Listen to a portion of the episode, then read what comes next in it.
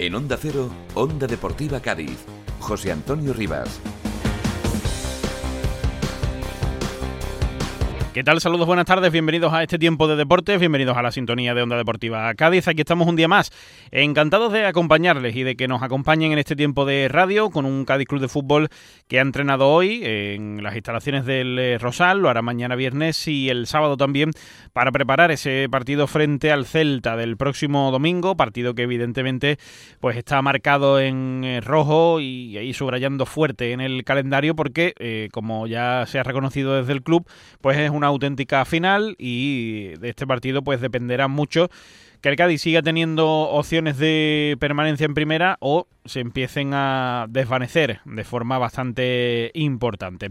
En el día de hoy tenemos que abrir eh, nuestra página histórica del cadismo para repasar los antecedentes entre Cádiz y Celta.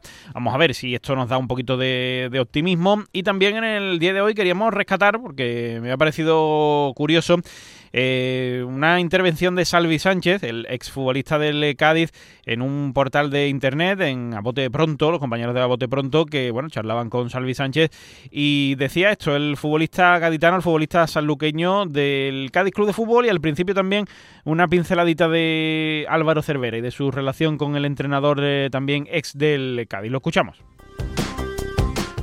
Bueno, pues creo que ha sido el entrenador que más confianza en mí mismo me ha dado creo que ha sido el entrenador que. y el que más me ha apretado, seguro. El que más me ha apretado eh, en los momentos difíciles, en los momentos buenos, en los momentos de incluso entrenamientos que tú más o menos estás tranquilo y relajado y te relajas un poco. Creo que ha sido el entrenador que más me ha apretado en todos sentidos. Vamos, creo que ha sido. Sin, sin decirte mentira y sin mentirte, eh, cuando pasé a segunda vez fue el que, gracias a a ese creer en mí, ese seguirme, el que me hizo futbolista. Son cosas que se tengan grabado para, para el recuerdo de toda la vida. No hay cosa más bonita, yo por ejemplo lo digo a boca llena porque yo subí el equipo de mi ciudad desde el fango hasta la gloria. Y lo dejé en la gloria, ya después ya por H o por B decidí salir y, y ya está, pero para mí que ha guardado, yo tengo guardado partidos malos, partidos buenos en todo. Afición que va Hércules y llena el campo entero de ellos amarillo entero pero tengo todo guardado. Yo, por ejemplo, siendo de Cádiz, me sentía. no había cosa más bonita que yo, que yo podía hacer por mi club. Sí, le tienes que dar normalidad si no te vuelves loco. De tu trabajo, vienes a trabajar, eh, hacer lo mejor posible y si sale bien, bien, y si no, esforzarte el día siguiente, que todo salga bien. Bueno, eh, lo he estado viendo durante todo el año, pero yo estoy convencido, lo digo muchas veces con los que hablo, estoy convencido que se salva. ¿Que van a sufrir? Pues seguro, pero se salvará seguro. Cada día ahora se vuelca. Cádiz la afición se vuelca. El Cádiz, tú, ahora cuando vayas a Cádiz a Carranza a ver un partido, te puedo asegurar que si hay un botón para darle, para darle cuesta abajo al campo, el Cádiz lo hace. Te levanta del fan, que soy de Cádiz. Y lo he vivido desde pequeño.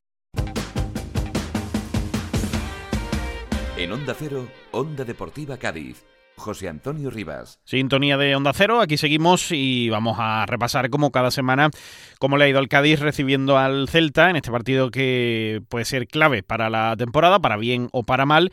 Y queremos pues eh, animarnos un poquito, eh, mirando a la historia, repasando esos antecedentes históricos entre el Cádiz y el conjunto vigués, como siempre con nuestro historiador de cabecera, Enrique Díaz. Enrique, ¿qué tal? Buenas tardes.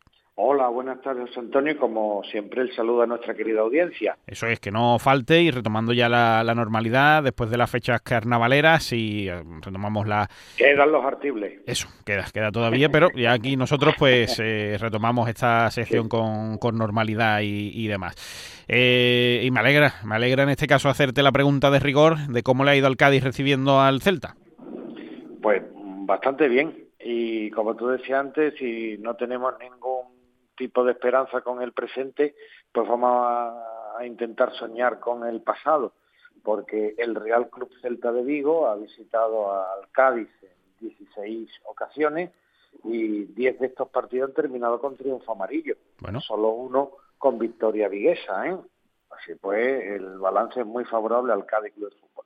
Repetimos el balance, José Antonio. 16 partidos de liga, eh, 10 victorias del Cádiz, 5 empates y un único triunfo del equipo celeste, que fue en el año 88, eh, aquí en, el Nuevo Mirandilla. de estos 16 partidos, pues nueve han sido la máxima categoría del fútbol español y siete en segunda. Bueno, pues no, está mal, es de los precedentes más eh, halagüeños eh, para el Cádiz. Lo único que pasa que, bueno, que si contamos los empates y demás, no sé yo, si a estas alturas de la película y con la situación que tenemos nos valdría un empate, o sea que hay que buscar la, victoria.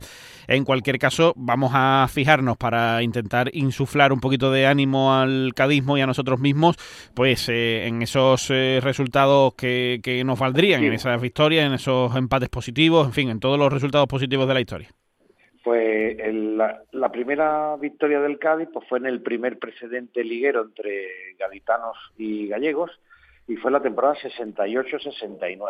Y el Cádiz se impuso por 1-0 con gol de Matías, un delantero que venía de las Islas Baleares y la verdad es que dio muy buen resultado en el Cádiz Club de Fútbol. Segundo triunfo del Cádiz, temporada 75-76, igualmente por 1-0 y el gol amarillo pues lo marcó uno de los mitos de nuestra historia, el chileno Fernando Carvalho. Temporada 79-80, idéntico resultado, victoria por 1-0 y el gol lo marcó Ramón, un centrocampista de él hemos hablado en alguna ocasión muy bueno, criado en la cantera del Cádiz y de San Lucas, fue traspasado al Real Betis eh, a finales de los 70. Y ahora pues eh, siempre me gusta destacar este partido, 84-85, porque tuvo unas circunstancias muy especiales. Había huelga eh, de futbolistas eh, promocionada por el sindicato, por la AFE, y el Cádiz y el Real Club Celta pues jugaron con los equipos filiales. El Cádiz no tanto porque tres jugadores de la primera plantilla, concretamente Paco, Mirko Bollinovic y Escobar, jugaron aquel partido. Pero fue, la verdad que fue una situación bastante estrambótica porque y además una clara, una clara manipulación de la competición, Antonio. Sí, sí, claro, y además que... punto contaron y no jugaron las primeras plantillas, jugaron los equipos filiales, jugadores juveniles. Es algo que hoy eh, cuesta difícil, eh, o sea, es difícil imaginar que pase. Hombre, con los derechos que afortunadamente eh, se han conseguido en el mundo laboral, pues sería inconcebible esa sustitución de plantillas profesionales. como bien dices tú, impensable en el fútbol profesional de la actualidad. Los goles los marcaron mm, Ricardo Escobar y Cortina, jugador del Cádiz, ambos de penalti. Eh, siguiente triunfo, pues la temporada 85-86, el Cádiz se impuso por 1-0 también, gol de Amarillo. Y después el triunfo más trascendental, mm, aunque ahí valía el empate, pues fue quizá el de la temporada 89-90, porque ahí el Cádiz se aseguró eh, la permanencia una vez más en primera división. El gol lo marcó Manolito de cabeza a la salida de un córner y la verdad es que eh, fue el cuarto triunfo consecutivo que logró el Cádiz en aquella apoteósico, en aquel apoteósico final de Liga, José Antonio, temporada 89-90. Hemos hablado en multitud de ocasiones de aquel logro, todavía no ha igualado por el Cádiz, ya que ganó, fíjate, los cuatro últimos partidos de la competición y consiguió salvarse. Y una victoria también que buena parte de la afición recordará la de la 2004-2005, partido matinal en segunda división, y el Cádiz se impuso por 2-0, partidazo del Cádiz con goles de Oli y Pavoni. Eh, después temporada 2007-2008, 3-1, con dos goles de Dani, uno de Gastón Casa y exhibición de Lucas Lobo. Seguro que tú te acuerdas de aquel partido. Sí, sí, sí, muy buen partido. A Antonio Muñoz le, se, le caía la baba como eso decir, el, el salivaba, ¿no? Como el perro de Paulov. A este lo vendo ya, con la exhibición que, que hizo. Y finalmente, pues fue traspasado y, la temporada terminó en catástrofe, en descenso. Eh, temporada 2009-2010, eh, también un triunfo por 3-1, con goles de Cristian, Enrique, Diego Tristán, y seguro que toda la audiencia pues recuerda el partido magnífico de la temporada pasada. El Cádiz se impuso por 1-0 y dio un paso casi decisivo para la permanencia. La verdad que 1-0, pero fue un resultado muy corto, porque es que recuerdo que el Cádiz se comió al Celta. Sí, ¿eh? fue mejor, fue mejor. Seguramente después del que tú has eh, repasado, ¿no? De la 89-90 es el segundo. Claro, el segundo más trascendente porque eh, es verdad que no de forma matemática, pero prácticamente de forma virtual, pues sí se aseguró la permanencia. Incluso se estuvo ahí un ratito al final del partido para ver si el partido del Getafe, que era el que quedaba, ¿verdad? Sí tenía el resultado apropiado, pero finalmente hubo que, empatar en, en Elche. Así pues, hemos repasado, hombre, por insuflar un poquito de optimismo a la afición, eh, estos resultados positivos y volvemos a decirlo, cuando son malos también lo comentamos. 16 eh, enfrentamientos, 10 victorias del Cádiz y una única derrota. Y eso sí, de esas 16 ligas, que es una estadística que creo que es interesante, pues el Celta ha quedado por encima del Cádiz en 11 ocasiones, un equipo que ahora lo vamos a ver tiene mucho mejor historial que el Cádiz en su historia, y el Cádiz, pues lógicamente se ha impuesto al equipo vigués a final de temporada en cinco de estas 16 ligas. Bueno, pues venimos de repasar los antecedentes eh, en Pamplona, que son nefastos para el Cádiz. Yo creo, que no los podemos ahorrar. Sí, y, ahora... incluso ahorrarse el desplazamiento. Eso, sí, sí, sí. Y, ahora, bueno, pues cambiamos radicalmente y repasamos los del Celta aquí como, como local, que eh, pues, seguramente sean de, los de los mejores eh, en cuanto a, a estadísticas frente a rivales del Cádiz, ¿no? Al menos de los equipos, lógicamente, que están ahora mismo en, primera división. Así que, bueno, pues esa es nuestra, eh, nuestra aportación, nuestro granito de arena para que nos animemos todos un poco y nos agarremos a ese clavo ardiendo como tantas y tantas veces ha hecho el cadismo a lo largo de, su historia. Eh, venga, lo mencionabas tú, pues eh, vamos con ese historial del pues, Celta y ahora después vamos con el trasvase historial magnífico porque con la vigente, la temporada 2023-2024, el Real Club Celta ha jugado 58 temporadas en Primera División, 32 en Segunda, una en Tercera y una en Segunda B. Además, el Real Club Celta es el undécimo en la Liga Histórica Marca, que tú sabes que es la que consulto para la documentación de nuestra sección. Eh, el Cádiz, curiosamente, en esa misma liga, José Antonio, es el trigésimo primero. Bueno, no está mal. Eso para que se comparen ambos equipos. Y ya puedes decir que el Real Club Celta se fundó en 1923, es producto de la fusión de dos equipos vigueses, del Fortuna y del Vigo Sporting, y la verdad es que en Europa, en los años 2000, eh, concretamente en la 2003-2004, pues llegó a sus cotas más altas como equipo, ya que jugó la Champions League, Tenía jugadores como Mostovoy, Savo Milosevic, Gustavo López, que ahora saldrá en el trasvase, Edu, Cataña, Giovanella, Jandro, o sea, un equipo magnífico que jugó, repito, la, Champions League, se enfrentó a, equipos tan importantes como el Milán, el Ajax y el Bruja, aunque cayó eliminado en octavos por el Arsenal. Otros logros históricos del Celta en Copa, eh, perdón, en competición europea fue, aquella remontada en la UEFA de la 99-2000, fíjate, ¿eh? perdió en Turín en la ida 1-0 y en Balaído remontó hasta ganarle 4-0 a la vecchia señora. Sí.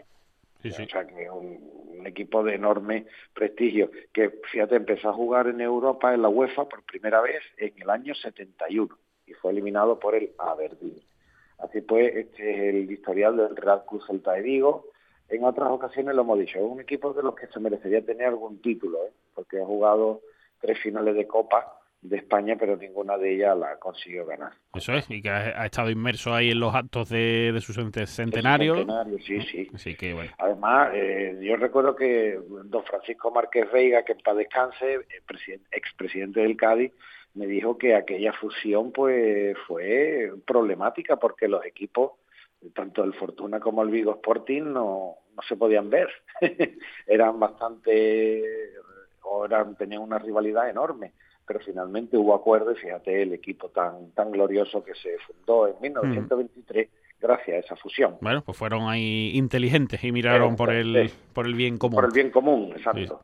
Bueno, venga, pues repasamos también el trasvase de jugadores y entrenadores entre ambos equipos. Pues curiosamente salen varios entrenadores, José Antonio, como por ejemplo Mariano Moreno, Roque Olsen, Pedrito, Juan Arza, Colin Addison, incluso me sale un secretario técnico que estuvo en ambas entidades, Félix Carnero, y como jugadores, hombre, pues homenaje a uno de nuestros mejores porteros, ya falleció hace unos años y tuve el enorme placer de poder entrevistarlo, Pepe Bermúdez, fue traspasado del Cádiz al Real Club Celta, Camilo Liz, Camilo Liz también, fíjate, en los años 40 eh, fue jugador del Cádiz, ha sido entrenador, eh, secretario técnico, también jugó en el Celta, eh, Mori, Kulafic, Salvi Mejía, que también jugó en primera división en el equipo Celtiña, el Toto Berizzo, Gustavo López, Augusto Fernández, Jandro, Machicha, el portero Falcón, aunque no llegó a jugar en el primer equipo del Cádiz, portero gaditano también estuvo allí en el Celta,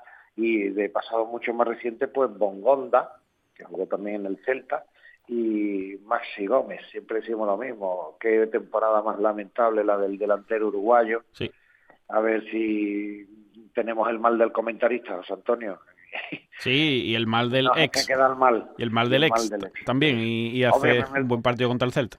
Y a mí me duele más, porque si es uruguayo y encima no está triunfando en el Cádiz, pues todavía me duele un poquito claro, Y si lo comparamos con la temporada que hizo allí en Vigo, pues claro, pues no tiene nada que ver.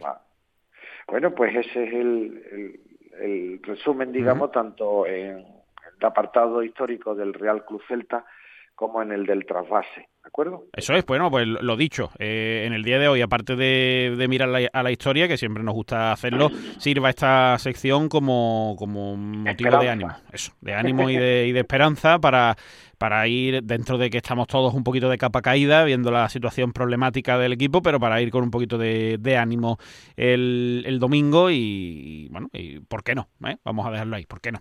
Pues eh, Enrique, gracias, hasta la semana que viene, un abrazo. Un abrazo, hasta luego. Hasta aquí nuestro programa de hoy. Volvemos mañana a una y 20 aquí con más eh, deportes, con la previa del partido entre Cádiz y Celta. Ahora más cosas eh, que tiene que contarles que Jaime Álvarez. Luego sigan escuchando la radio, sigan escuchando Onda Cero. Adiós.